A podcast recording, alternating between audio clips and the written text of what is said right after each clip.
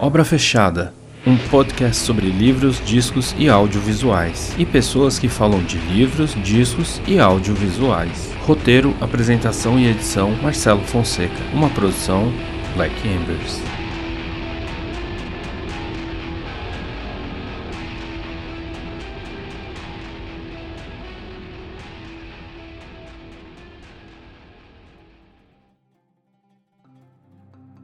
Olá, bem-vindos e bem-vindas à segunda temporada do Obra Fechada. Se você não me conhece, eu sou Marcelo Fonseca e esse é o meu canteiro virtual onde eu construo ideias e opiniões, sempre falando de importantes artefatos da cultura com os amigos e amigas que passam por aqui. Aproveitando o embalo, eu recomendo que você navegue pelos episódios da nossa playlist, pois muita gente legal já passou por aqui e falamos sobre muita coisa interessante.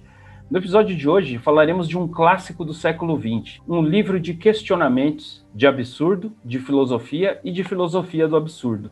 Hoje é dia de falar de L'étranger, ou O Estrangeiro, livro de Albert Camus, lançado em 1942. E para falar desse livro curto em extensão, mas intrigante em seus questionamentos, eu trouxe a minha amiga, editora, tradutora, atriz e intérprete, Andréa Manfrim. E aí, André, tudo bom? Tudo bem, Marcelo, e você? Tudo jóia, tudo tranquilo. Como estamos sobrevivendo a esse mundão pandêmico aí? Enlouquecidos, mas tentando sobreviver, né? É o jeito. Né? Mais uma vez, muito obrigado por você ter aceitado o convite. Fico feliz que você tenha topado essa conversa. E bom, a gente, para quem não sabe, eu e o André, a gente já trabalhou junto, a gente já se conhece há alguns anos, né? Uma amizade que vem sobrevivendo via rede social, às vezes perto, às vezes à distância, como todas as relações atualmente. E fala um pouquinho de você, André, onde você nasceu? Então, primeiro, obrigada pelo convite. Me senti muito honrada, porque só tem gente incrível aí participando do seu projeto, e parabéns pelo projeto também. Eu nasci no Rio Grande do Sul, eu sou gaúcha de, de RG. Eu nasci numa cidade chamada Esteio, fica perto de Porto Alegre. É, meu pai é gaúcho, né? Meu pai é gaúcho de Santa Maria da Boca do Monte. E minha mãe foi para o Rio Grande do Sul grávida já de mim. Meu irmão é paulistano, mas eu nasci no Sul, então sou gaúcho. Mas vim para São Paulo com dois anos e pouco, então eu fui alfabetizada no paulistanês mesmo. Ah, entendi, entendi. Então as raízes paulistas aí, elas são mais profundas aí no seu DNA, né, pelo jeito. São mais profundas, é. Em cinco minutos de Rio Grande do Sul, eu falo com um sotaque bem carregado, né, que eu sou meio papagaio esponja, assim. Ninguém acredita que eu sou de São Paulo quando eu tô lá. Você é capaz que tu é de São Paulo, Ti, mas é, eu, eu sou esponjinha para isso. Ah, legal, pô. E você, você se formou em letras, né, pela Universidade de São Paulo? Me formei em letras, francês e português. E o francês, essa vontade aí de conhecer, aprender o francês, eu, assim, bom, sou seu amigo há uns anos, né? Eu sei que você se especializou muito é, nos trâmites aí dessa língua, tanto para lá quanto para cá. Eu sei que você tem você fez um mestrado fora, você estudou na Sorbonne, etc e tal. Essa, esse interesse pelo francês, ele veio na academia ou veio depois da academia? Ele veio na academia. Eu entrei em letras por conta do português mesmo. É, gostava de literatura, gostava de gramática, eu era louca da gramática, gostava de redação, tudo que envolvia a língua portuguesa me agradava muito. E aí o curso de letras te oferece a possibilidade de estudar uma segunda língua, né? É, a gente faz o primeiro ano que é chamado de ciclo básico. Eu acho que o, eu acho que o currículo ainda é, é o mesmo até hoje. É, a gente faz o primeiro ano que é o ciclo básico e a partir do segundo ano a gente pode escolher uma língua estrangeira além do português. E aí eu lembro que a minha ideia inicial foi o alemão, porque eu queria fazer uma língua diferente. Assim, falei, ah, vou estudar uma língua diferente já que eu posso, né? E a galera falava que inglês e espanhol precisava já conhecer a fundo a língua, mas que para as outras línguas isso não era necessário, ler do engano, né? Então, durante o primeiro semestre, mais ou menos, eu fiquei com essa ideia na cabeça de que ia fazer alemão. E aí eu comecei a cantar no coral da Fefeleche. Comecei a, a, a participar dos encontros e tinha umas músicas em francês. Aí quando eu ouvi, eu falei, gente, que língua bonitinha, tipo um super propósito de vida, né? Aí eu falei, ah, não quero mais o alemão, não, agora eu vou estudar francês, então. E aí escolhi o francês, assim, e, aí, e era muito engraçado, porque no, nas primeiras aulas, né, do, do, segundo ano da graduação, os professores sempre perguntavam o porquê da escolha e tal. E tinha a galera, né, ah, por que a filosofia francesa? Ah, porque a literatura, e quando chegava na minha vez, eu falava, ah, é porque as músicas do coral eram tão bonitinhas. então, quer dizer, virei a piada, né, no meio da galera, assim. Mas no fim foi muito interessante, porque eu quase fui reprovada no primeiro semestre, de cara, assim, porque eu não, não, não tinha tempo e nem grana para estudar o francês fora da faculdade. E era realmente uma grande falácia que não era necessário conhecer as outras línguas, né? Professores já chegavam no primeiro dia os, de literatura citando coisas em francês e tal, e a gente lá, né? Ai, meu Deus, e agora? E aí eu quase reprovei no primeiro semestre e a professora de língua me chamou para conversar. Ela falou: olha, a sua nota é 4,75 e a média para aprovar é 5. Então eu vou te dar duas opções. Ou eu te reprovo agora e você segue fazendo português e se forma em português, tá tudo bem. Ou eu arredondo a sua nota para 5 e você se vira para estudar o francês fora daqui, porque senão te reprova o semestre que vem. Tipo, ameaça, é. meu, né? Basicamente, assim, não foi uma ajuda. Foi basic... Quer dizer, é uma ajuda, mas ao mesmo tempo foi uma ameaça, né? É, foi um grande pontapé, assim. Ou eu sentava no chão e ficava ali cultivando a dor, né? ou ele me impulsionava para frente. E no fim ele me impulsionou, porque eu falei, não, arredonda para cinco e eu me viro. Aí mudei de emprego, na época eu era operadora de telemarketing, eu cobrava cartão de crédito do Unibanco. Olha isso.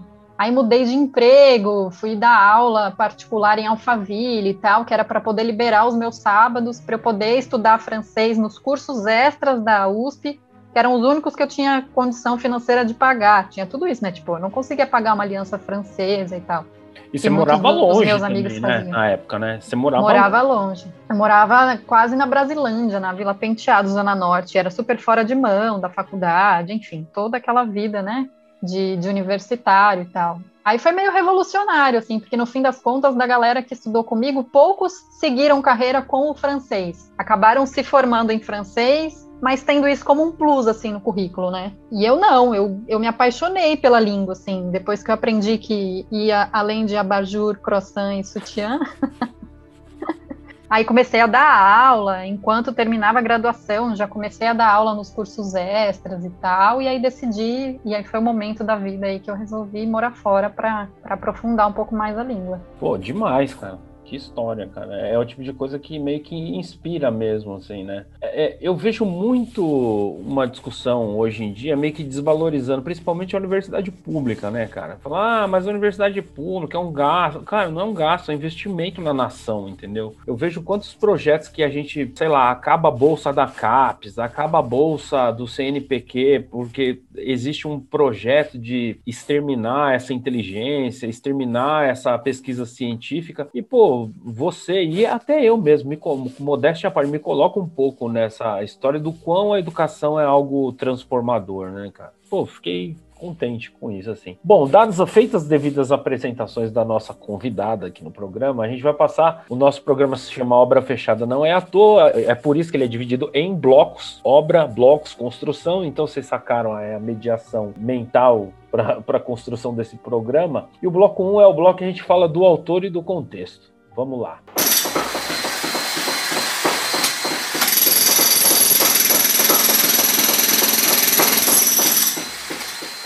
Bom, o Brasil e, e, o mundo em 1942. Bom, 1942, o ano que foi lançado O Estrangeiro, né, do Albert Camus, que é o tema desse programa, é um ano que o mundo estava assim, tudo que você pesquisa a respeito do que aconteceu em 1942 é voltado para a Segunda Guerra Mundial. O mundo, então, estava sendo chacoalhado pela Segunda Guerra Mundial. Em 1942 é quando começa uma das suas batalhas mais sangrentas, né, que é a Batalha de Stalingrado, né, que tentam invadir, que rola aquela tentativa de invasão da Rússia. A França já estava ocupada pelos nazistas desde 1940. O nosso presidente aqui era o Getúlio Vargas, na época que ele já estava no poder desde 1940 1930 e ele ainda permaneceria até 45 no poder. No contexto da Guerra Mundial, o, o próprio Vargas, né, estabelece que o Brasil rompeu relações com as nações, as nações do eixo, é, o Japão, a Alemanha e a Itália. Oh, em 22 de agosto daquele ano, Vargas declara estado de guerra em todo o território nacional, porque naquele, no, nesse período aí de 42, uma série de embarcações brasileiras elas são afundadas por navios alemães e, e da, das pessoas que estão do outro lado da guerra, no qual o Brasil ia se alinhar, né? É também o ano que o, a, a, moeda brasileira se torna o cruzeiro, né? Que se estabelece, que institui essa nova unidade monetária. E para nós, né, dentro dessa conversa, é o ano que é lançado O Estrangeiro, do Alberto. Né? É, bom, em geral, eu, eu sigo o programa aqui dando uma, uma assim, fazendo uma mini biografia da, do, do, do autor da obra, assim, né? Não, não vou querer também me aprofundar muito, mas ele é uma personagem tão particular, assim, porque ele, assim, não é um cara, ele não é só um escritor, ele não é só um filósofo, ele não é só um dramaturgo, ele, ele é muitas coisas ao mesmo tempo. E eu acho que às vezes refletir um pouco sobre todos esses elementos, os outros escritos dele, vão dar uma base legal para a gente discutir a obra adiante. Ele, como se as pessoas não sabem, né, o Albert Camus ele é argelino, né? Ele é, ele tem cidadania francesa porque ele é filho de franceses, cidadãos franceses que nasceram e cresceram ali na Argélia, que dentro, porque assim a família dele vive, vive ali no contexto da colonização, né? De da dominação francesa desse território africano, né? Então, e é uma coisa interessante pensar, porque a gente falou que o mundo, quando o estrangeiro é lançado, está sob a Segunda Guerra Mundial. Só que o pai dele morre na Primeira Guerra Mundial. E o pai dele morre a serviço do exército francês, na Batalha do Marne pesquisando um pouco a história dele, ele vem de uma família muito humilde, uma família muito pobre. É, ele nasce numa cidade chamada Modovi, que hoje se chama Drian, né, que é uma, uma região meio pobre, perto do litoral. E depois a família dele se muda né, para a capital. Como eu comentei agora há pouco, o pai dele morre em 1914. Né? Com a morte do pai, eles passam a, a família passa por uma dificuldade financeira pesada, né? E a mãe, um irmão e ele acabam indo morar com a avó no preparo aí pro, pro programa, assim, eu, eu descobri que tem um telefilme francês chamado Camille, é um filme de 2010 ou 2012 de um diretor chamado Laurent Jouy. Tá, no, tá disponível no serviço de streaming, como eu não tô ganhando nada, como eu não tô ganhando merchan com isso, eu não vou dizer o nome do programa. Se vocês quiserem, vocês procurem aí. O filme não é incrível, mas é um filme legal para ter uma noção dessa persona, desse personagem. Ele é meio fragmentadinho, tipo, ah, primeiro mostra o passado, depois volta pro futuro, depois volta o passado de novo, mostra a infância, mostra um caminho meio mulherengão, assim, porque ele era meio galã, né, e tal, tem todo esse frisson em cima da persona dele aí e tal. O, o filme se preocupa muito com esse lado galanteador dele em relação a mostrar umas outras coisas que talvez seriam interessantes, mas é uma boa introdução para quem não conhece nada do cara. Então, eu recomendo. Depois de ter visto esse filme ter lido uma outra coisa, fala que esse período que eles moram com a avó é um período muito duro, assim, né? Eles são uma família de classe operária mesmo. O tio dele tinha uma oficina e ele estava meio que predestinado a ir para oficina também. Assim. Só que quando ele está ali nos seus estudos primários, um professor identifica e fala: Ó, oh, o garoto tem talento, seria bom que o menino seguisse estudando. O professor chega e vai conversar com a família e a avó dele fala: Não, meu, a gente não tem como, a gente precisa dele trabalhando para comer. Então ele vem de uma situação é, é, familiar muito humilde, assim, é muito pobre mesmo. Ele conhece a realidade da pobreza muito cedo, né? Tem uma coisa que eu achei interessante, que eu acho que é uma carta dele, alguma coisa, um texto dele relativo a essa época, ele fala que a avó dele era surda,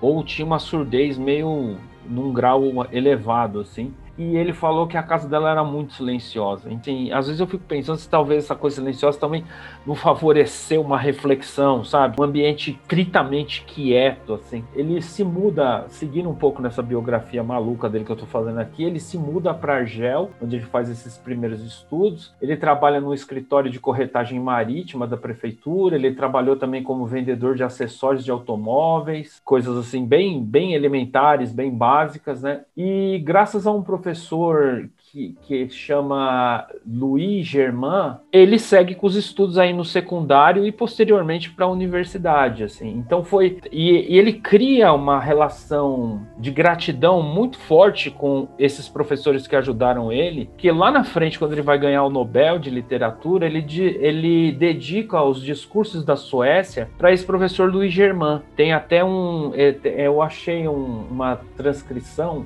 que eu vou ler aqui brevemente, sem querer parecer muito pedante, né? Mas ele, ele diz o seguinte: ele manda uma cartinha pro professor, ele fala o seguinte: acaba de me ser feita uma grande honra que eu não busquei e nem solicitei. Quando eu soube da novidade, o meu primeiro pensamento depois da minha mãe foi em você. Você entendeu o menino pobre que eu era, sem o seu ensino e o seu exemplo, nada disso teria acontecido. É, numa época aí, né? Tipo, hoje a gente vê tanta gente querendo jogar pedra em professor, tem, é legal ver um exemplo de pessoa assim, né? Ele entende a importância da transformação educacional na vida dele. É legal que isso reflete o que a gente acabou de falar, né? Porque eu acho que se a gente pensar na galera que, que talvez até todo mundo que ouve o teu podcast ou o nosso entorno mesmo, eu acho que todo mundo tem uma história de gratidão em algum nível com um professor que foi responsável por algum clique na vida, né? Eu tenho mais de um, na verdade. E eu acho que e, e isso é fundamental, né? Que a gente está falando dessa desvalorização das universidades e da educação hoje em dia como um todo, né? Como as histórias das pessoas passam pela responsabilidade de, de um professor, assim, para o bem e para o mal, e geralmente muito mais para o bem, né? Porque eu acho que a, transformação de quem nós somos como pessoas passa muito por isso, assim, por quem nos ensinou coisas, né? Sim, sim, é mais do que o exemplo, né, cara? Porque eu, eu assim, existe essa coisa meio quadradinha que, que permeou o mundo da educação gerações antes da nossa, que, ah, não, porque o professor é um exemplo. Eu acho que é mais que isso, entendeu? Eu acho que o professor é, é o mediador mesmo, é um cara que abre portas, que abre caminhos, que aponta direções pressões que te uhum. coloca dúvida, né, cara? Então, pô, eu, quando eu li isso, eu falar a verdade, eu fiquei meio, meio emocionado, assim. É legal você perceber isso, principalmente de alguém que vem de classe popular mesmo, assim, né? Tinha tudo para continuar ali, sei lá, trabalhando numa oficina, fazendo funções estritamente operacionais. Não, virou um grande intelectual, né? A carreira, a carreira literária do Camus, ela meio vai segue ali a partir dos anos 30 já, né? Quando ele já tá bem adulto tal. Ele até tentou prestar concurso para ser professor, mas ele tinha tuberculose e, e não rolou. Basicamente foi isso. Em 34 ele entra no Partido Comunista Francês e depois ele entra também no Partido do Povo da Argélia, passando a escrever em dois veículos socialistas como jornalista, ou seja, ele se enfia de vez no mundo das letras mesmo. Ele começa no, no, jornalismo. Ainda na Argélia, ele funda o Teatro do Trabalho, onde ele trabalhou como diretor e ator. Então ele montou peças que foram logo proibidas, incluindo uma em especial que chama Revolta das Astúrias, de 1936. Depois disso ele viaja, né? Ele faz uma viagem cultural ali, tipo de conhecer outros lugares. Ele vai para Espanha, para Itália, para Tchecoslováquia, países que são citados em, em algumas obras como O Avesso e o Direito de 1937 e Bodas de 1938. Ele rompe com o Partido Comunista em 1940, ele se muda para Paris, gira meio que um quiprocó para ele ali, fica meio que sem clima ele ficar na Argélia, né? Ele, ah, eu, eu tava vendo aquele jornalista, Manuel da Costa Pinto, ele até fala assim, algo como, tipo, estar em Paris não fez ele se sentir francês, fez ele se sentir estrangeiro mesmo. E talvez tenha sido essa, essa noção de diferença, esse não encaixe dele totalmente nessa intelectualidade francesa, que talvez tenha ajudado a impulsionar a criar obra, né? Mas isso aí a gente discorre mais adiante, né? A gente não pode esquecer, falei agora por 42, estava o auge da Segunda Guerra Mundial e ele participa naquele jornal Combat, né, que é um jornal da resistência francesa, e é interessante colocar isso, né? Porque Paris ficou ali ocupada, é, uma parcela da, da elite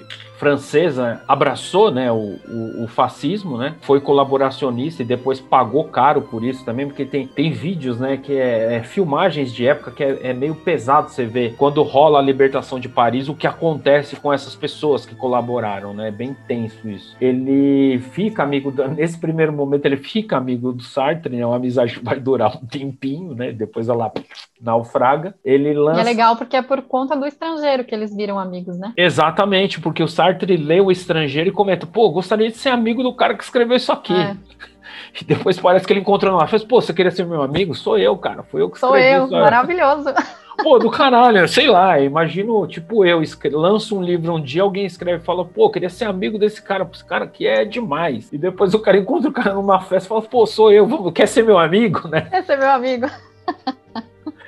Ai, ai, demais. Aí, nesse período aí depois, ele lança duas peças que fizeram sucesso, né? Depois da, da expulsão dos nazistas da França, né? Que é o Mal Entendido e Calígula, né? Ah, outra coisa muito doida, e eu até esqueci que eu tinha, cara. Eu tenho aqui, ó, ah, eu tenho um livro aqui que chama Diário de Viagem, de Albert Camus. Eu tinha comprado isso aqui na época da faculdade, meramente por curiosidade, me deu mó, vários estalos para pensar o programa, porque são as anotações dele, porque em 49 ele faz uma viagem aqui pela América do Sul. Então ele vem aqui para o Brasil, ele fica no Rio de Janeiro, ele vai para Pernambuco, para Bahia. Ele até escreve coisas depois inspirados nessa experiência, né? Porque ele foi para Iguape, né? Ele, é, isso que eu ia falar. Ele veio para o litoral de São Paulo aqui, né? Ele foi para Iguape. Nossa, eu acho muito doido, cara. Eu, eu, sempre gosto de lembrar essa anedota, porque assim, nos meus caminhos aí na primeira formação, né, quando eu me formei em história, eu fiz vários estágios. E eu fiz vários estágios e peguei vários trabalhos de pesquisador. E um dos trabalhos que eu peguei chamava Memórias do Comércio da região de Campinas. Então eu fiquei indo para Campinas durante os três meses, todo dia, entrevistando comerciante, camelô, auto-vendedor, tipo, dono de umas cadeias gigantes, assim, para criar um livro pro Sesc. E lá perto da Unicamp eu encontrei um cara que o cara tinha, tipo, um franco francês colado num quadrinho na parede. Eu falei, mas pô, mas por que, que tá esse franco aí, né? Esse dinheiro aí? Não, esse dinheiro aqui quem me pagou foi Jean Paul Sartre quando ele veio aqui na Unicamp. Olha, que máximo.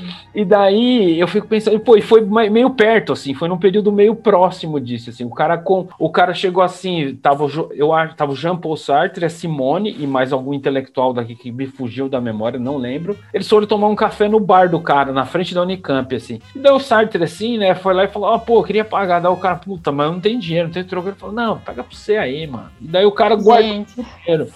Acho essa, essa anedota aí sensacional. Sensacional, claro. Exatamente. Daí eu fico pensando, assim, sei lá, um, umas diferencinhas de anos depois, sei lá, tipo, Camida no rolê em Iguape. Iguape, é. Na, na, na, mesma pracinha que eu já pisei, né? Exatamente, cara. Muito louco, né? Daí você fica pensando que, sei lá, ele foi pro Rio de Janeiro, as coisas que mais chamaram a atenção dele, que ele pirou, foi no candomblé e, e, no estádio de futebol. Diz que os intelectuais aqui, ai meu Deus, mas ele quer ir no estádio de futebol, né? Porque, sei lá, futebol aí nessa época, aí, né, começo do século XX, era uma coisa do povo, não da intelectualidade, né? É. Hoje tá na intelectualidade porque é legal falar de futebol e tal, mas na época não era, o povo ficou meio de, de cara, assim. Pô, e ele trombou um monte de gente legal, cara. Ele conheceu o Manuel Bandeira, Dorival Caymmi, Abdias do Nascimento, ele jantou com Oswald de Andrade. Oswald, é. Nossa, acho... acho que foi o Oswald que levou ele para Iguape, não é? Isso, foi isso mesmo. É. Foi o Oswald que levou ele para Iguape. E daí, falando do futebol, eu peguei um aspas dele aqui, porque, sei lá, sou corintiano, né? Tem esses defeitos. Aê! Dois defeituosos, então. É, exatamente. Daí tem uma frase dele que eu acho sensacional, que ele fala assim, ó, no fundo, o pouco de filosofia moral que eu conheço eu aprendi nos campos de futebol e nos palcos de teatro, que serão sempre as minhas verdadeiras universidades. Pô, o cara era do povo, mano. O cara era o povão, mano. Povão. E aí, sei lá, algumas reflexões que vão vindo, né, ao respeito disso, né? Em todas as obras do Camus, ele apresenta uma visão meio desesperançada sobre a condição humana, que é quando ele vai começar a talhar realmente a filosofia dele, né? Porque a personagem Camus, filósofo, Camus, escritor, jornalista, dramaturgo, elas são todas fundidas, né? Ele não uma coisa que eu achei interessante, assim, é, ouvindo pessoas que estudam a obra dele, é que ele não era uma pessoa de tipo assim, olha, agora eu vou sentar e escrever um ensaio e vou ficar 10 anos escrevendo ensaios. Ele era meio que tudo ao mesmo tempo, então ele era um escritor meio de ciclos. Então, se você começa a perceber a bibliografia dele, do que ele escreveu, é sempre assim: ele lançou uma peça de teatro, ele escreveu um livro e ele escreveu um ensaio filosófico. Aí vem outro ciclo. E dentro desse ciclo, essas obras se conversam mutuamente. Então, uhum ele lança o mito de Sísifo, ele lança o estrangeiro, ele lança uma peça de teatro. E essas três coisas, elas meio que se interconectam. Assim. Eu não sei se era proposital ou não sei se é porque ele tava com a cabeça fervendo naqueles temas no momento, mas é uma coisa perceptível que os especialistas na obra dele apontam. E aí, umas coisas ah, meio que fechando esse bloquinho da, da biografia dele, ali após os anos 50, ele se desentende ferrado com a intelectualidade francesa, ele se distancia do Sartre, né? Aliás, nesse filme aqui acharam um ator que é o ator que, inter, que interpreta o Camille aqui no, no filme que eu comentei lá. O cara é muito bom, o ator que faz o Sartre também é muito bom, porque é igualzinho, assim, todo tortinho, esquisito. O olhinho. É, aquele olhinho fritando peixe, olhando pro gato, assim, e aí o, eles rompem essa amizade, principalmente porque eu acho que uma coisa começa a se evidenciar na postura do Camus de ter uma visão à esquerda e progressista, que é o seguinte: o caminho não é o da violência. É, ele aplica essa visão tanto para a libertação da Argélia, tanto com como ele encara a União Soviética, que era a grande referência à esquerda no mundo na época dele, né? Eu acho que foi o Manuel da Costa Pinto que eu vi uma entrevista outro dia, ele comenta que perguntaram para ele assim, um pouquinho antes dele morrer, assim: "Ah, você se considera uma pessoa de esquerda?" Ele responde de um jeito muito genial, fala assim: "Apesar dela e apesar de mim, eu me considero de esquerda." Então, tipo, apesar de todas as críticas que eu recebo e de como eu encaro, eu, eu, ele se encarava uma pessoa de esquerda. Então, meio que fechando aqui, ele recebe o prêmio Nobel em 57, né? É, ele é, até aquele período ali, ele foi a segunda pessoa mais jovem a receber o Nobel, e ele morre num acidente de carro em 1960, né? No qual encontraram o um manuscrito do, do último livro dele, seria lançado postumamente, que é O Primeiro Homem, que tem um traço autobiográfico bem, bem marcante. A mãe dele, a Catherine Sinté, morreu no mesmo ano, morreu em no setembro, meses depois. Assim. Então... E que dizem que esse manuscrito que foi encontrado tem uma anotação em que ele diz que ele será um livro inacabado, né? Você Nossa, é foda, né? É, vi, vi. É... Tem uma outra coisa, né? Ele reza a lenda que ele, ele morria de medo de morrer de uma maneira banal, né? E se você vê, tudo que ele escreve é meio tipo entendendo a vida como uma coisa meio banal, meio automática. Nossa, é né? muito isso. E ele é. morre de um jeito muito estúpido, cara. Tipo, ele trocou uma passagem de trem por uma carona o trem tava ali, garantido certinho, era entrar no trem e chegar no destino. Não, resolveu Nossa. pegar um carro e, e, não era nem ele que estava guiando, era uma outra pessoa, era um colega dele que era editor lá na Galimard. O cara morre logo depois também. Então, triste pra caralho. Mas parece que tem uma teoria da conspiração aí dizendo que foi um atentado, né? É, reza a lenda aí que, tipo, tinha um figurão da União Soviética que não gostava das declarações dele é. e que teria meio que encomendado meio que a morte do cara, né? Então, fica aí. Nossa. Fica pra... aí, né? Fica aí em suspenso no ar essas suspeitas aí. Não sou eu, a KGB ainda, sei lá, né? me desculpem aí, né? Só tô reproduzindo o que me falaram, tá Né? Mas é. Bom, André, eu acho que esse bloquinho inicial aí, no qual a gente comentou um pouco a biografia dele, já, já é um bom esquenta pra gente falar do que interessa mesmo, que é a hora que o bicho pega. É a hora que a gente fala da obra agora. É, a gente vai pro bloco 2, que é o bloco que a gente fala da obra.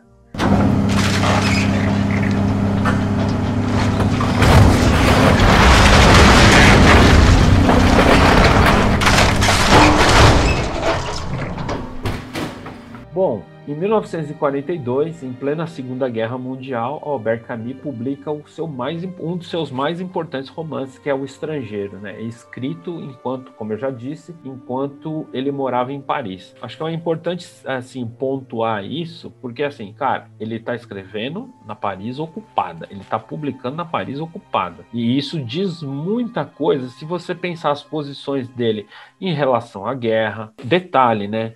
A Primeira e a Segunda Guerra Mundial, elas são a transformação da guerra no seu formato mais extremo. Ou seja, a Primeira Guerra ela marca uma ruptura com aquele combate corpo a corpo. É quando a tecnologia entra nessa máquina de matar. É quando surge a guerra de trincheira. É quando o cavalo ele é tirado da guerra. É quando essas é, o uniforme de guerra ele se transforma, o capacete e essas tecnologias de matar elas se aperfeiçoam a Segunda Guerra Mundial, que é quando ele está publicando, é a exacerbação desse movimento. Então eu acho que é importante ter em mente assim que tipo a gente é sempre fruto do que está ao redor da gente também. E eu sempre fico muito intrigado com essa coisa, né? Do tipo assim, olha, não tem como você sentar aqui e escrever uma carta se lá fora estão explodindo bombas, sabe? Essas coisas vão te afetar de alguma forma. Eu, eu particularmente, eu acredito nisso, assim. O romance, para quem não... Ó, eu geralmente não faço resumo, não, viu, cara? Eu acho que o, o barato da, do programa é a pessoa sentar e ler o livro. Leia o livro, cara. Eu vou,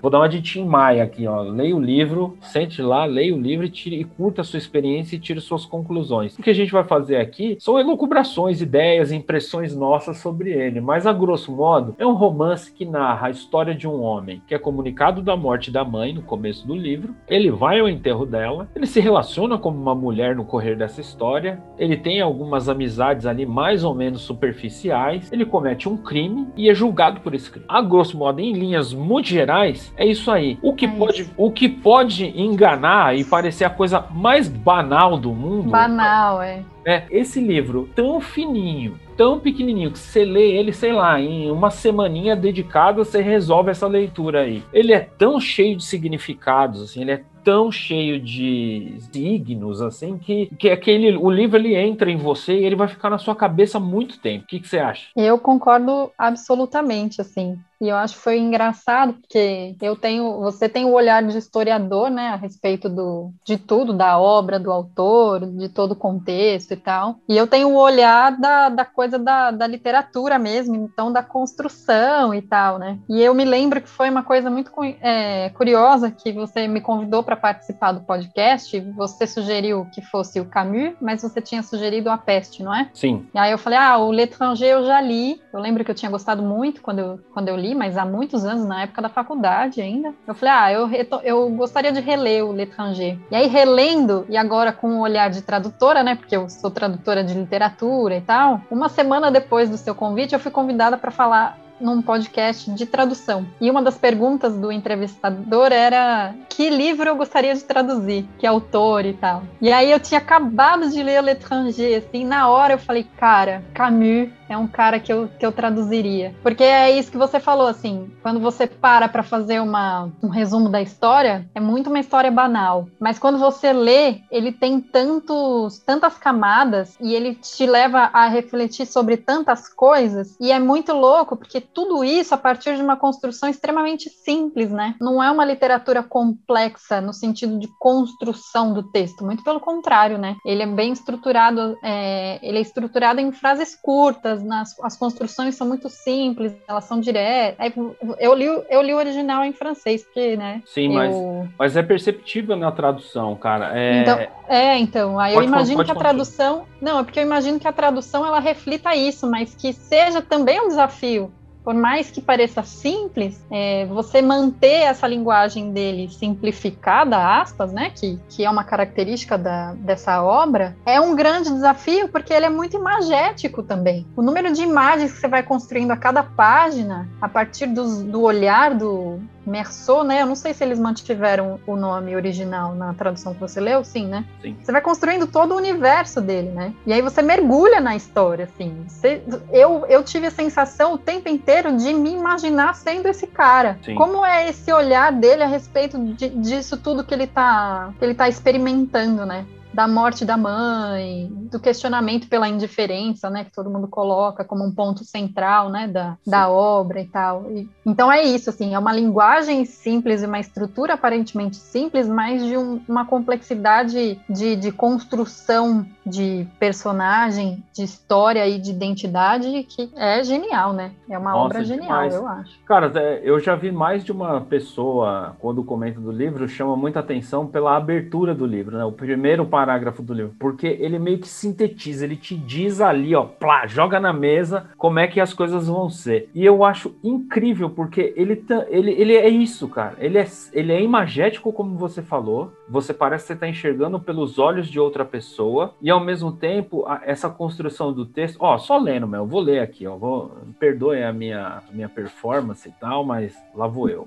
Hoje, Mamãe morreu, ou talvez ontem, não sei bem. Recebi um telegrama do asilo. Sua mãe faleceu, enterro amanhã, sentimos pêsames. Isso não esclarece nada. Talvez tenha sido ontem primeiro parágrafo do livro, cara. O, olha a simplicidade da coisa, você consegue imaginar ali o cara recebendo o telegrama e os questionamentos que ele coloca numas frases curtinhas, assim, cara, que você fala assim, tipo, a sua mãe morreu hoje ou ela morreu ontem, entendeu? Eu tava vendo uma no, no preparo do programa também, uma professora chama atenção para um detalhe interessante, que aí, e aí eu vou pedir o seu olhar técnico, tá? Porque eu não tenho essa capacidade. Que ela fala que ele usa um tempo verbal muito específico aí no começo, que é o tal do fazer composer, que ele não pode ser transposto direto para o português, né? Porque ele é meio que passado e presente ao mesmo tempo. É, beleza que a gente tem aqui o olhar do tradutor favorecendo, e é essa mesmo. Ó, o tradutor ele é muito mais um. Não é uma transposição, ele é um intérprete para a gente do, do sentido que o autor quer passar. Mas assim, olha as sutilezas que esse texto tem, que, que te enganam aparente, sendo aparentemente simples, né? Ele, em 1942, ele publica lá o mito de Sísifo, que é uma obra que também se tornaria muito célebre e tal. E um pouquinho depois, ali fechando esse ciclo de obras lançados paralelamente, ele lança o Mal Entendido, que em linhas gerais ele aparece no estrangeiro, porque tem uma hora que o Merceau, né, ele tá na cadeia e ele lê uma história de de um filho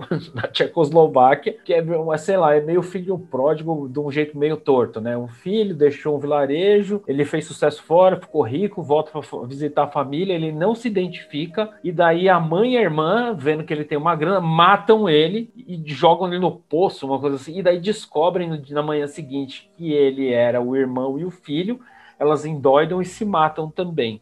E isso aí é meio que o, o mote, em linhas gerais, é a mesma peça. Então, tipo, uma coisa meio que dentro da outra, assim, né? Ele, eu achei isso curioso. É, ele embutir dentro do livro algo que ele transpõe num outro projeto, num, numa outra ideia literária em outro momento. Essas obras, né, como eu comentei lá fora, a gente percebe que elas estão imersas na ideia da filosofia do absurdo, que é uma ideia central dele, assim, né, que por um lado ela dialoga um pouco com o existencialismo, por outro lado ela dialoga um pouco com o niilismo, mas ela é simplesmente uma percepção de que o homem e o universo, a gente tenta dar clareza para o universo, a gente tenta dar razão para algumas coisas do qual a gente não tem poder poder algum. Então isso é muito marcante na obra dele, especificamente na obra dele inteira, mas nesse ciclo, nessas três obras em especial que são lançadas em momentos muito próximos, ela está de uma maneira muito marcante. Quando a gente vê o Merceau, por exemplo, ele na leitura parece que ele é um cara meio indiferente a tudo, assim, né?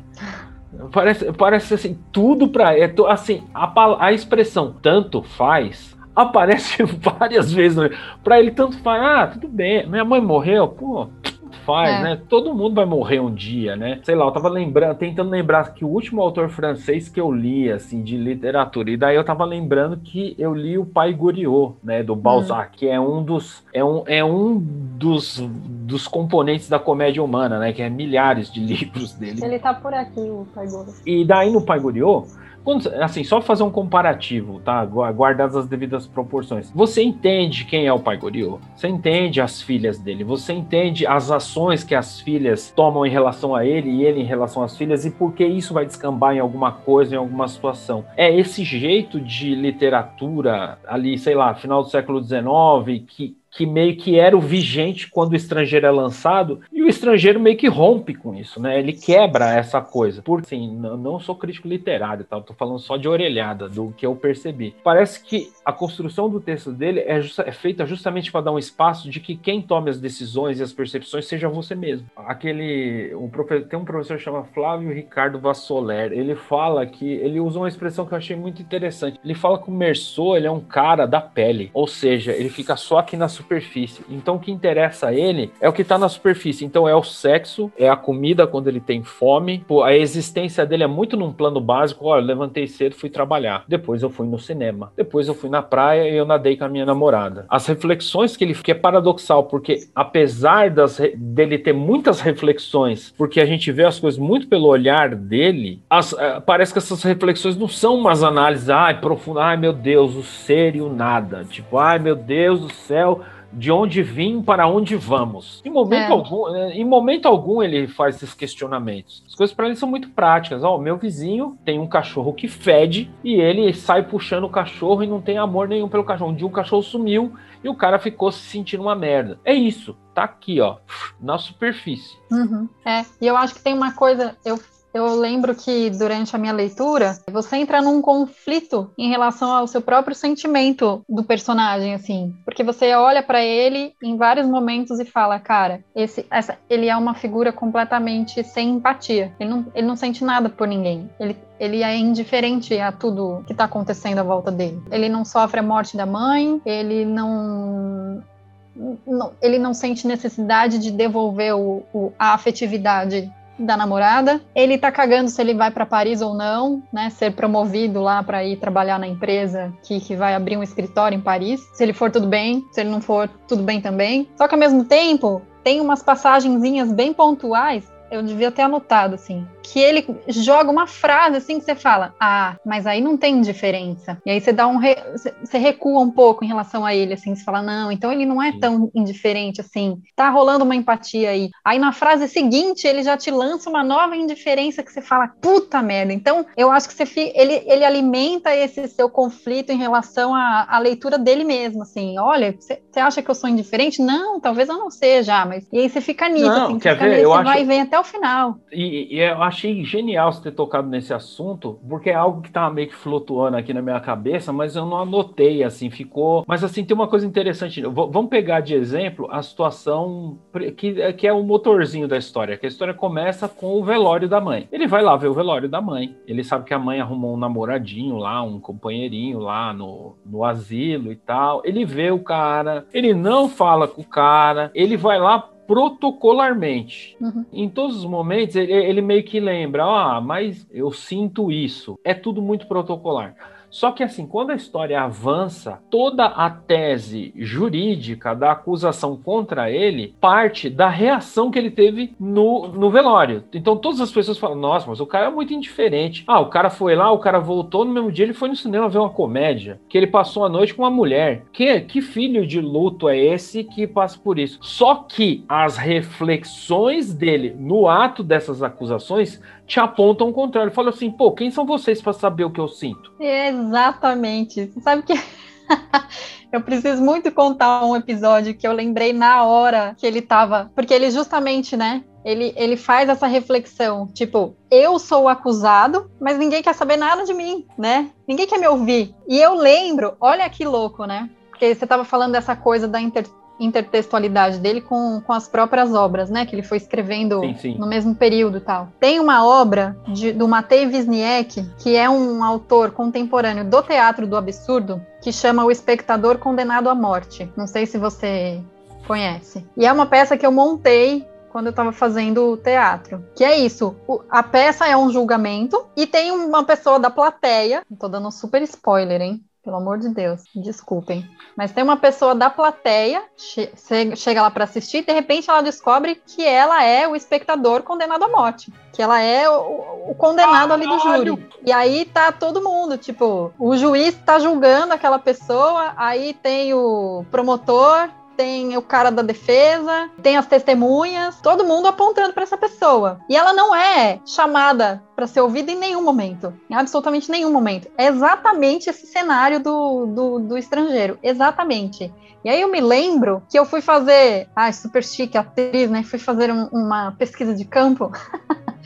E eu fui pro fórum criminal, eu fui assistir um julgamento. Fui lá na Barra Funda e tal. E é a coisa mais teatral que eu já presenciei na minha vida e a coisa mais desesperadora que tem de você assistir um dia assim. Se você que quer ter conflitos existenciais a lá Camus, eu te aconselho a, a passar por essa experiência. É aberto. Bom, agora na pandemia eu não sei como é que está, mas assim, é aberto. Você chega, entrega o seu RG na entrada, olha lá no painelzinho, escolhe uma sala, entra e assiste uma pessoa ser julgada. E é todo um teatro, é todo um cenário, assim. E o julgamento que eu assisti no dia que eu fui, eu tive exatamente a sensação que tem o Merceau durante o julgamento dele, porque assim, o cara que está sendo acusado não é ouvido em nenhum momento. O promotor, ele é um puta cara teatral que tem gestos, tem expressões e tem colocações tem entonações que não fazem parte de quem ele é fora daquele cenário, porque depois você encontra o cara nos corredores e tal, na hora do, do intervalo, você fala, ah, não é possível que seja a mesma pessoa que estava ali dentro agora há pouco, fazendo todo aquele teatro, e tentando convencer pessoas que estão ali, né, no júri, porque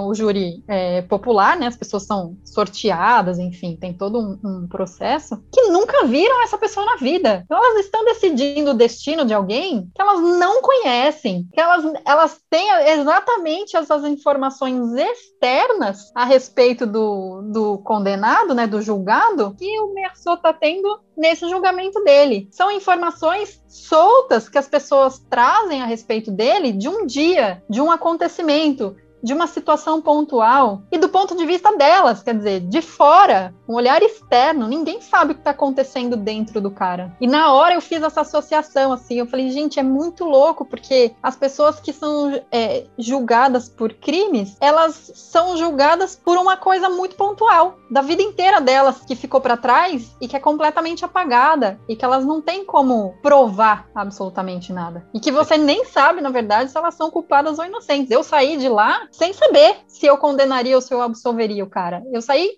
pirada, assim, eu, eu não consegui fazer mais nada no meu dia, assim, eu saí de lá, falei, nunca mais quero pôr os pés num lugar desse, porque eu não, eu não sei o que fazer, assim. Não, é bizarro, porque é isso, porque essa cena da, do julgamento dele é o que acontece absolutamente todos os dias com pessoas o tempo todo que vão ter o, o destino completamente transformado por situações, situações pontuais, assim, e por olhares externos sabe? Muito doido, cara. Porque isso dialoga, primeiro, em primeira instância, assim, ela dialoga muito com a própria coisa da filosofia do absurdo, né? Que ela diz assim: o absurdo para o Camus ele se reflete a um conflito entre a tendência humana de buscar significado inerente à vida e a inabilidade humana para encontrar em um universo que não tem propósito. O universo ele é por si só. E aí, tipo, diminui um pouco esse espectro e coloca: meu, a vida social ela é esse universo também, entendeu? Ela é por si só. E daí a gente querer organizar essas coisas, o tribunal, nesse caso, é essa tentativa nossa de dar sentido para algo que às vezes não tem sentido nenhum. E aí essa obra também conversa lá com o, sei lá, a gente pode puxar até o Kafka aqui, o processo do Kafka, que é isso.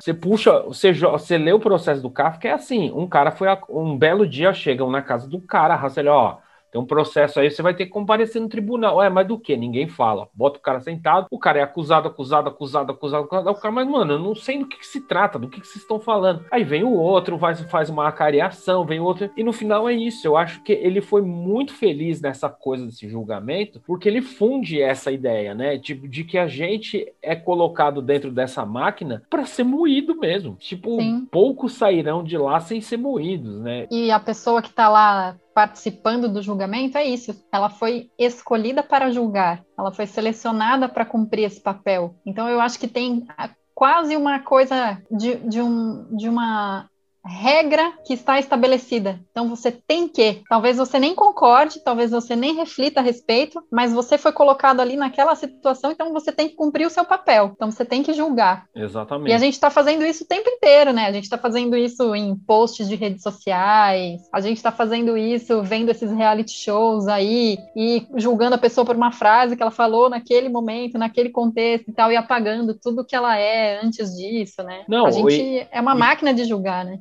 Sim, é, e, e, é legal que você colocou isso, porque a gente vive uma sociedade hoje que é muito. As relações elas meio que se esfacelaram, assim, porque é tudo muito binário, tudo é muito rápido, muito imediato. Hoje eu falei um monte de você, amanhã eu já esqueci, amanhã eu já lembro de novo, amanhã eu já esqueci. Ou o André escreveu um negócio meu que eu não gostei, printei aqui, vou guardar comigo para amanhã soltar e mostrar, expor ela, destruir reputações. Eu acho que essa parte ela, do livro ela antecipa muita coisa contemporânea contemporânea nossa e que está levado num nível enésima potência. Eu acho muito, muito interessante mesmo pensar isso, assim, porque, querendo ou não, juntando essa ideia da filosofia do, do absurdo dele, que, que é uma coisa que de um lado ela conversa com o niilismo, do outro lado ela conversa com o existencialismo, ela fala, pô, a vida não tem sentido, então o que eu vou fazer a partir disso? Ah, vou chutar o balde? Ah, se Deus não existe, tudo é permitido, como o Dostoiévski falou, ou eu vou tentar viver o melhor possível sambando em cima desse, dessa nessa situação bagunçada que é a vida, né? O Merceau, cara, é, é, eu, eu não sei, eu vi alguém falar aí na internet, não vou citar nomes para não me comprometer. O Mer, que antecipa o nome, a só palavra Mer é morte mesmo, é isso? É, pode ser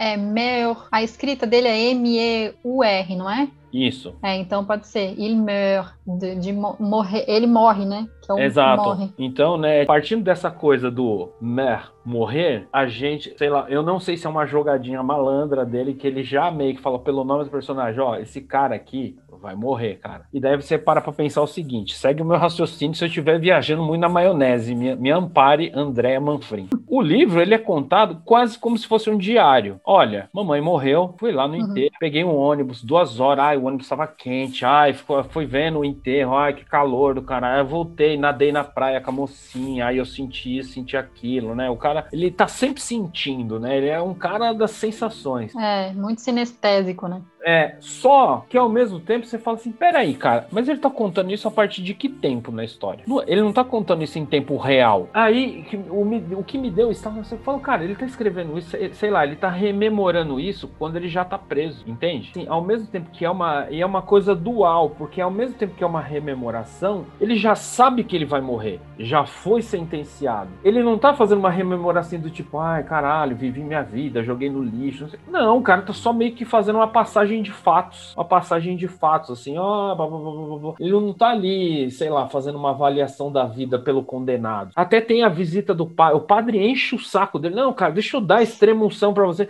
Ô, bicho, sai fora, nem quero. O cara, ele é tão desencanado que nem o padre ele aceita. Ele pega o padre pelos colarinhos e deixa em paz, entendeu? Tipo, pô, dane-se. É não, muito... mas você vai se converter cacete, né? Exatamente. E é engraçado, né? Porque assim, se ele vive a vida ali meio que pela, pela insignificância. Eu vou usar, roubei uma frase aqui do Manuel da Costa Pinto, que ele diz assim: se ele vive ali pela insignificância do instante, né? Vivendo o presente, né? Você, você trouxe uma coisa muito interessante que eu ia deixando passar batido. Cara, ele não entrega a moça que ele namora, a mina é, é quase devota dele, assim. Ela gosta muito dele. Novamente, é aquele exercício. A gente vê a história história pelo prisma do Merceau. A gente não vê uhum. observações de outras pessoas. E você percebe que ela é muito apegada a ela, ela é muito útil. E ela fala assim: Meu, você não quer casar? Você me ama? É, não sei, sim, talvez. talvez. É. Aí ela, pô, mas eu, você não quer casar comigo? Depois tem um momento que ele fala, pô, acho que eu vou casar com ela. É, mas assim, é muito. Ele é meio Zeca Pagodinho, cara. Eu cheguei a essa conclusão. É meio. É... Deixa a vida me levar aí, ó. Deixa a vida me levar. Eu não quero fazer muitos planos. O que acontecer, aconteceu, tá bom. Mas essa coisa que você falou da, da pele, de, da superfície, eu acho que é exatamente isso, assim. Dá a impressão de que ele não deixa nada aprofundar. Nada, nada, nada, nada. Você vê que você tava falando agora da devoção, né? Dessa, dessa moça. E eu te, e ele não é. Ele não causa indiferença nas pessoas as pessoas têm uma certa, um certo carinho quase por ele, assim. Sim. O próprio chefe, né, que, que, que, gosta do trabalho dele e tal, que quer promovê-lo, mandar ele para Paris. O vizinho do cachorro e o outro vizinho também, né, que pede para ajudar ele lá com a traição da, da, da namorada. Não, com o, o, irmão que quer matar ele porque ele pegou é, verdade, a, a ele mulher. um stabef na mulher, né? Ele fez. Isso, é. é. Esse amigo dele também é uma pessoa questionável, é né? um cara meio cuzão, escroto, assim, né? Ele é porque... é total coisa interessante. Quando chegamos à parte do julgamento, não é só ele que é julgado, são julgadas as relações dele. As relações, é. Então é tipo assim, ó, você namora aí, ó, a moça não se preocupou de ir nadar na praia com você no dia que a sua mãe estava sendo enterrada. Que pessoa é essa? Uhum. Ah, o seu amigo aqui, ele se relaciona com mulheres árabes. Que mulheres são essas aqui? E pelo jeito ele fazia uma cafetinagem com essa mulher também. Então, o que a primeira parte trazendo essa questão desse amigo escroto dele, é primeiro você entende que o amigo é um cara assim, ele não sabe que o cara ganha vida como, mas ele se relaciona com essa moça árabe. Ele deu uns safanões aí na mulher, não se sabe por quê, o irmão da moça veio cobrar o cara. Pô, você bateu na minha irmã, que cuzão, né? Então, como a gente pega a história só por pequenas frações aqui e ali, você não identifica muito bem que é o cara. Eu, eu preferi escolher que o amigo dele é um puta de um cuzão, assim, porque. Então. É. Ele é, mas olha só, o julgamento é seu e o julgamento é meu. O Merceau não julga absolutamente ninguém. Exatamente, e a gente tá julgando o cara, entendeu? A gente tá ele não julga nem o cara que quis matar o amigo dele, ele não julga o, o, os caras que estão julgando ele. Ele não julga, ele não tem, ele não faz, ele não constrói juízo de valor a respeito de nenhuma das personagens que fazem parte do entorno dele. Ninguém. Você percebeu isso? Percebi, é verdade, é verdade. E a porque... gente tá julgando o tempo inteiro. Esse Exatamente. amigo é um filho da puta, essa menina é uma tonta porque o cara não quer nada com ela, ela tá ali lambendo ele. Esse chefe é um otário porque, entendeu? Sim, Mas ele quer promover o cara mó merda, é um cara um merda, ele quer promover. Um merda. É. E, a, e ele mesmo, a figura do Merceau, não tem juízo de valor a respeito de absolutamente ninguém, nem do vizinho que bate no cachorro, de ninguém, ninguém. Ele não aponta, ele ele descreve essas pessoas como elas são, mas ele não adjetiva elas. É muito louco isso aí. E é engraçado que ele nos obriga, pela forma como as coisas são colocadas, a gente é, a gente é impelido a esse julgamento das situações e das pessoas. Por exemplo, é, sei lá, talvez o ápice do livro. Rolou toda essa situação da mãe, aí o chefe dá uns dias de folga, aí ele pega, aí o amigo que eu considero escroto aí pede para ele escrever uma carta para ele mandar pra moça lá, porque ele sabe que o irmão da moça ficou mordido com ele, quer dar uns tiros nele, fazer alguma coisa com ele, porque ele agrediu a irmã, que era um relacionamento dele. É, e aí, eles vão pra praia. Na praia, eles veem os os árabes aí, amigos da irmã do cara que, sabe, que ele agrediu lá. Tem uma relação com a moça que ele agrediu. Vai meio que faz uma ameaça de rolar alguma coisa, não acontece. E ele vai pra praia de novo. Isso aí eu acho que é tipo o ponto do livro para mim. Ele, de iniciativa própria, vai pra praia sabendo que tem uns caras que querem matar o amigo dele. Ele desce pra praia armado. Ele fala: Ah, não sei se foi o sol. Eu vi que o cara veio na minha direção, eu meti bala nele. Novamente, fazendo a voz lá do promotor público, que agora, depois que você falou essa coisa do tribunal,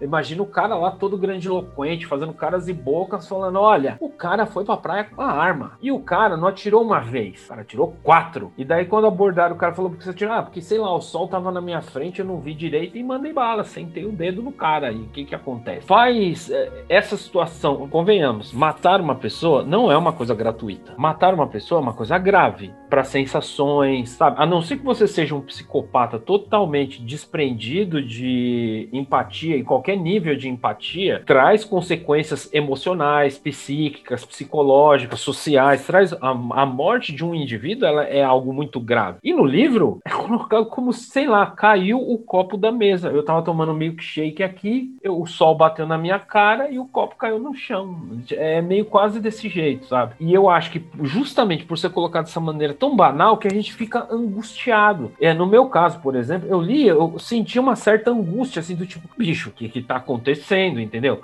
pera lá, o que que é isso, entendeu? Então, cara, eu acho que é um, um creme do creme essa obra, assim, é. por causa disso, assim. Você tava falando dessa cena que é crucial, né? Que é, e aí você pensa no depois, assim, porque sempre que eu penso em, em pessoas que matam outras, assim, é essa sensação que eu, eu penso. Para mim, eu, eu acho que é possível, no momento de raiva, você realmente matar a pessoa, porque você tem o descontrole ali momentâneo. Eu acho que é possível isso acontecer, mas eu acho que cinco segundos depois você já se arrependeu completamente e aí é tarde demais que é o que você fala aí da diferença de um psicopata, por exemplo, que não vai ter essa sensação do arrependimento, né? E aí tem uma frase, é que eu copiei ela em francês aqui, eu vou tentar traduzir agora direto, que ele fala assim, ó, como se os caminhos é, familiares traçados nos céus do verão pudessem levar tanto às prisões quanto aos sonos dos inocentes. Animal, cara. Não, fora a poesia que isso aí tem, né? Puta merda. Não é? E aí é o ponto central, assim, que você fala, é isso. É tipo, é, é o momento. É o, né? E é isso pode mudar completamente tudo. Sim, e eu acho muito doido, porque assim, é, qualquer pessoa que frequenta a livraria já deve ter reparado que nos últimos anos toda a bibliografia do Zygmunt Bauman está disponível em português. É tudo líquido, o amor, o capital, o mercado, tudo é líquido. Mas uma coisa muito interessante que o Bauman ele traz, ele traz uma questão da crise dos sentidos, assim, a crise dos sentidos legitimadores, assim. O que que te faz indivíduo? O que te faz, o que te dá identidade? E eu acho que em certa medida, me perdoem os filósofos aí de profissão, mas assim, a sensação que eu tenho é que o Camus, ele antecede isso aí, cara. Ele tá na linha evolutiva do pensamento ocidental que vai descambar nesse entendimento. De essa noção do que eu sou enquanto indivíduo, ao mesmo tempo de como eu sinto o mundo, ela se despedaçou. Uhum. Tipo, e uma coisa é ligada à outra, porque assim, nada faz sentido. Nada faz sentido, entendeu? Você percebe o tempo todo que o Merceau é aquele que ele tá. Parece que ele tá flutuando, parece que ele não tá no mundo, no pé no chão. Parece que ele tá é. tá no mundo da lua, assim, ó, desprendido do mundo, assim. Eu Parece... escrevi uma frase aqui que eu acho que define ele, que é estrangeiro de si mesmo. Puta, total, perfeito. Excelente frase. É. Ele é estrangeiro, ele se desprendeu de si mesmo, entendeu? Tipo, eu acho muito, muito espetacular, assim. Eu acho que é isso que você coloca exatamente. Acho que é exatamente essa leitura. É, é a mesma leitura que a gente tem, que é isso. É, é quase como se a gente vivesse ele planando, assim, sabe? Tipo, como observador de tudo que tá acontecendo, mas fora, né? Ele, ele tá ali fora, assim. Exatamente.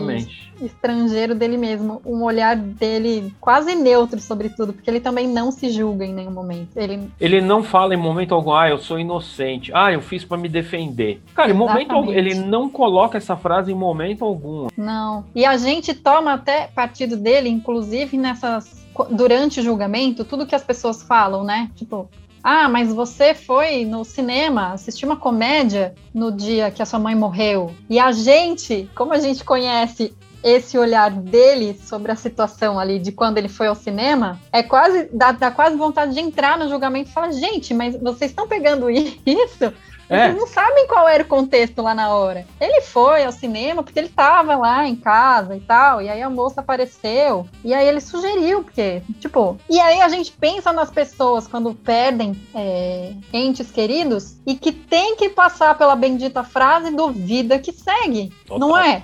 Total. Por mais Total. que isso seja super dolorido, que a gente, né, tem essa coisa toda quase ritualística da gente viver o luto, da gente se despedir, etc. Chega o momento do vida que segue. Sim, você é obrigado, você é obrigado a se permitir a viver de novo, cara. A única diferença é que a gente olhando para esse cara acha do nosso ponto de vista e com o nosso julgamento que foi cedo demais. Sim. Exatamente. Mas com base em quê? Exato. Por que, que a gente tem esse poder de decidir em que momento o cara tem que virar essa chavinha do vida que segue. Porque a gente acha culturalmente que existe um tempo, um prazo que tem que ser cumprido.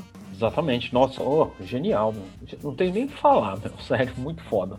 Muito é muito, né? Por isso, esse livro é, e é um livro fininho, é isso que você falou, né? Em uma semana, acho que até menos você, você mata, porque. É, se tiver você... dedicado assim, cara. Vai indo, vai... indo, indo, indo. É. Porque e é, e é ele tem uma outra característica textual que eu acho muito interessante. Assim, ele, ele coloca ganchos de escrita que você não consegue parar mais, cara. Você vai lendo, lendo, lendo, lendo. Quando você vê, acabou um capítulo. Uhum. É, eu acho que ele, sei lá, tem duas ou três partes do livro, assim, você tá, tá, tá, pronto, acabei a primeira parte. Aí você vai e vai. É um livro que ele é gostoso de ler mesmo, assim, é. sabe?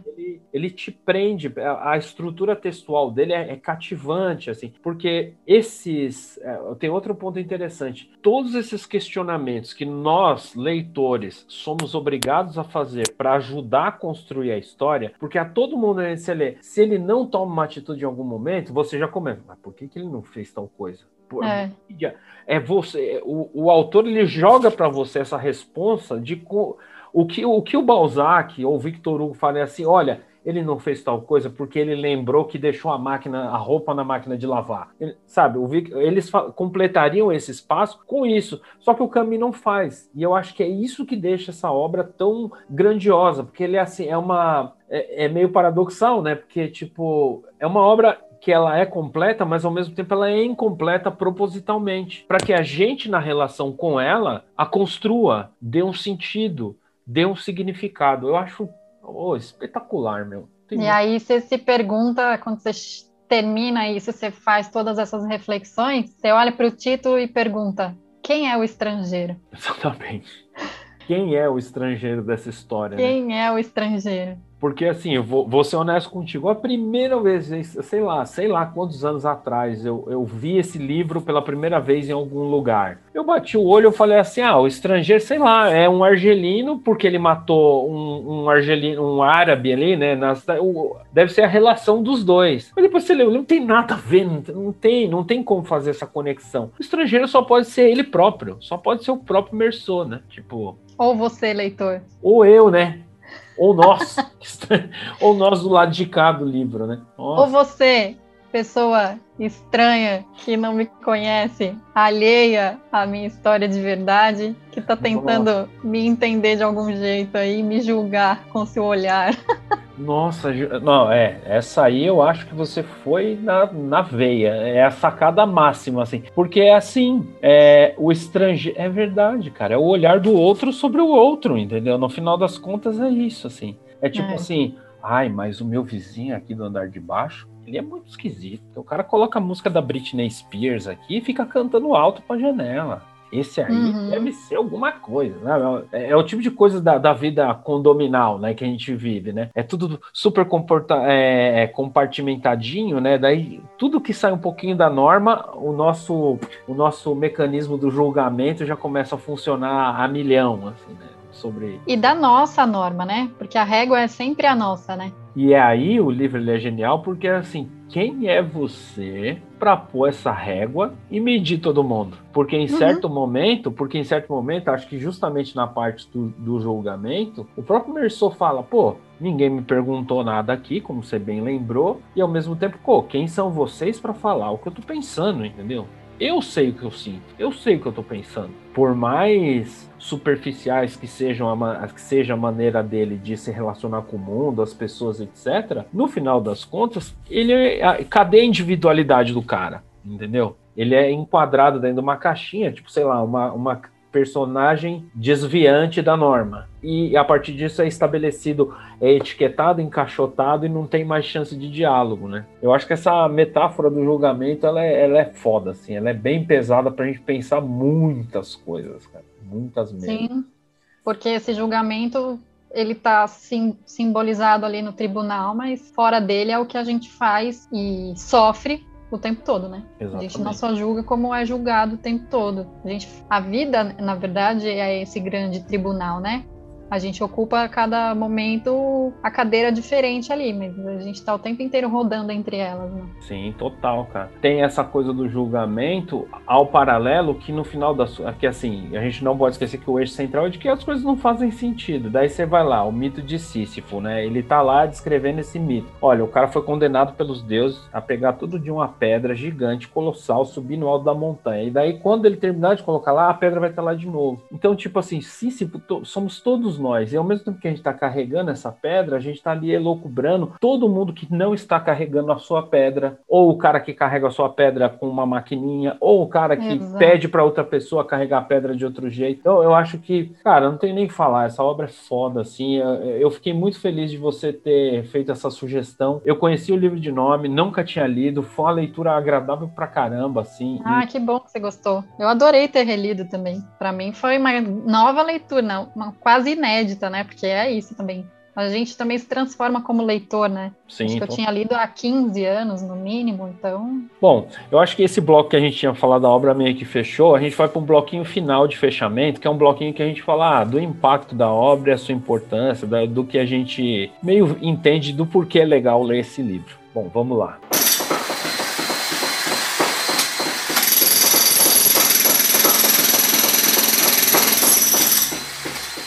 Bom, assim, uma coisa que eu acho importante é que assim, o pensamento do Camus, se a gente vê a grosso modo, cara, ele tá disseminado no mundo que a gente vive, assim. Uhum. E aí eu resolvi pegar um exemplo meio besta. Eu, eu sou meio fã de ver umas animações, eu sou bem aberto a formas de entretenimento, né? E tem uma animação que chama Rick and Morty, que é assim, é, é, basicamente uma paródia do De Volta para o Futuro, versão podreira, assim, basicamente, que é tipo um professor, um cientista velhinho, doidão, e ele leva o neto dele para umas viagens interdimensionais no passado, no futuro, e etc e tal. E as coisas são extremamente caóticas e sem pé nem cabeça, do jeito que elas acontecem nessa série de animação. Eles passam por situações muito extremas e bizarras e estranhas. E num episódio em especial acontece o seguinte: eles vão para uma dimensão, o mundo deles, o universo deles, eles fizeram uma merda e explodiu o universo deles. Eles não tinham como voltar para casa. Aí eles passam uma fenda dimensional e caem num outro universo que é exatamente igual ao nosso. Só que por algum motivo, as contrapartes deles lá morreram num acidente. Eles fizeram uma merda e morreram. Então eles voltam, chegam no momento no tempo que eles morreram eles vão lá, enterram os próprios corpos no quintal e ocupam o lugar e falam: Ó, oh, beleza, não estamos mais sozinhos no mundo, a vida voltou à sua normalidade. E daí tem uma cena que a irmã do, do rapazinho, do personagem, tá meio irritadinha, tá meio putinha, cabelo adolescente, dando. Daí ele fala, e daí ele chega e fala, pô, não fica chateada. Ela, é, meu, o que, você tá achando de tão especial falar isso? Daí ele falou, ó, porque. Aí eu vou reproduzir a frase que ele falou: ninguém pertence a lugar nenhum, não existe propósito, todo mundo vai morrer. Vamos ver televisão? Ele, ele ah. fala, cara, no fim, mano, se isso aqui não for camusiano, nada mais é. Tá Exato. A minha mãe morreu, enterrei. E é isso aí. Vou pro Vamos cinema. Ver Vamos ver. Vamos ver é, olha, não é, é, cam, é caminho no talo essa frase, assim.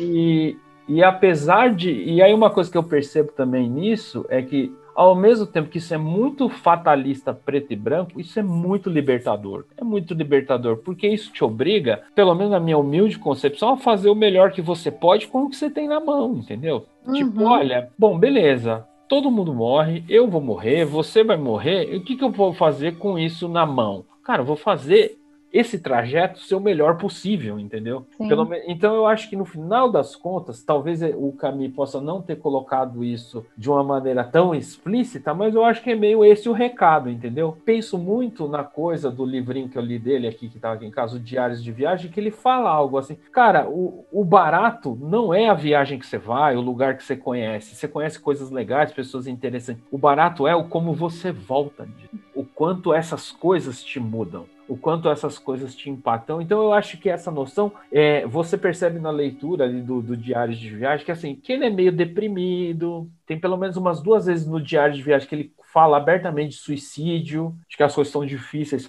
para ele é aquele momento ali que ele está prestes a romper com todo com a intelectualidade francesa. Ele não tinha ganho, no, eu acho que ele não tinha ganho Nobel. Enfim, depois a gente vê se ele ganhou o Nobel ou não nesse período. Tipo assim, o, o humor dele nos no, Vênus diários, como é uma coisa que eu imagino que ele vou escrever, mas não sei se vou publicar, é uma coisa muito aberta, muito peito aberto. Então ele, ele mete o pau no, no trânsito do Rio de Janeiro, ele fala que a cidade é bonita, mas é quente pra caralho.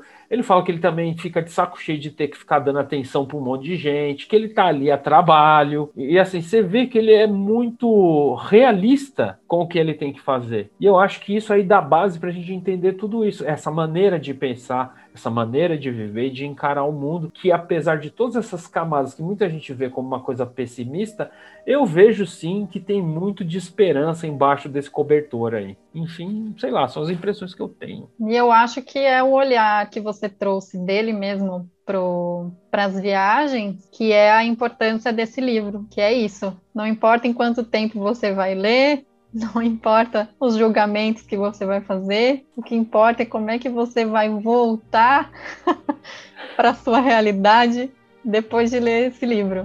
Exatamente. O que, que você vai. Ó, pegou isso aí, é uma marretada na testa. Não é fácil. Se você leu ali de peito aberto, com, com, com o cérebro lubrificado para ficar pensando, você não vai voltar o mesmo depois, cara. É não volta, é. Eu acho que é a literatura que não te deixa indiferente. E é das grandes e importantes funções da arte e da literatura, sobretudo, né? Sim, é total. você não sair indiferente, muito pelo contrário, você sair diferente de algum jeito.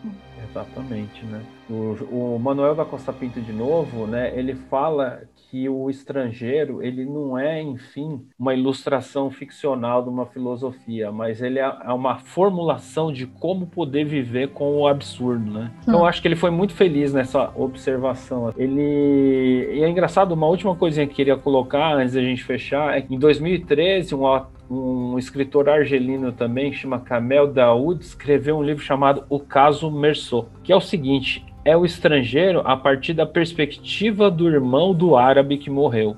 Nossa! E daí ele faz uma série de provocações do que é a Argélia pós-colonial, a Argélia liberta, né? Então ele, tanto que ele revitaliza a obra, né? Olha o impacto disso, né? A obra ela é tão sólida assim que ela permanece aí no cânone, no cânone da literatura ocidental, literatura do século XX, francesa, né? Essa coisa uhum. europeia do qual a gente consome, que ela ainda gera debates, assim. Eu achei muito interessante, eu, eu botei na lista aqui para ler em breve, assim. Ele faz essa, o mote do livro é ver a história do estrangeiro pelo prisma do irmão do árabe morto, assim. Então, achei curioso, assim, colocar isso aí. Curiosíssimo. Sim.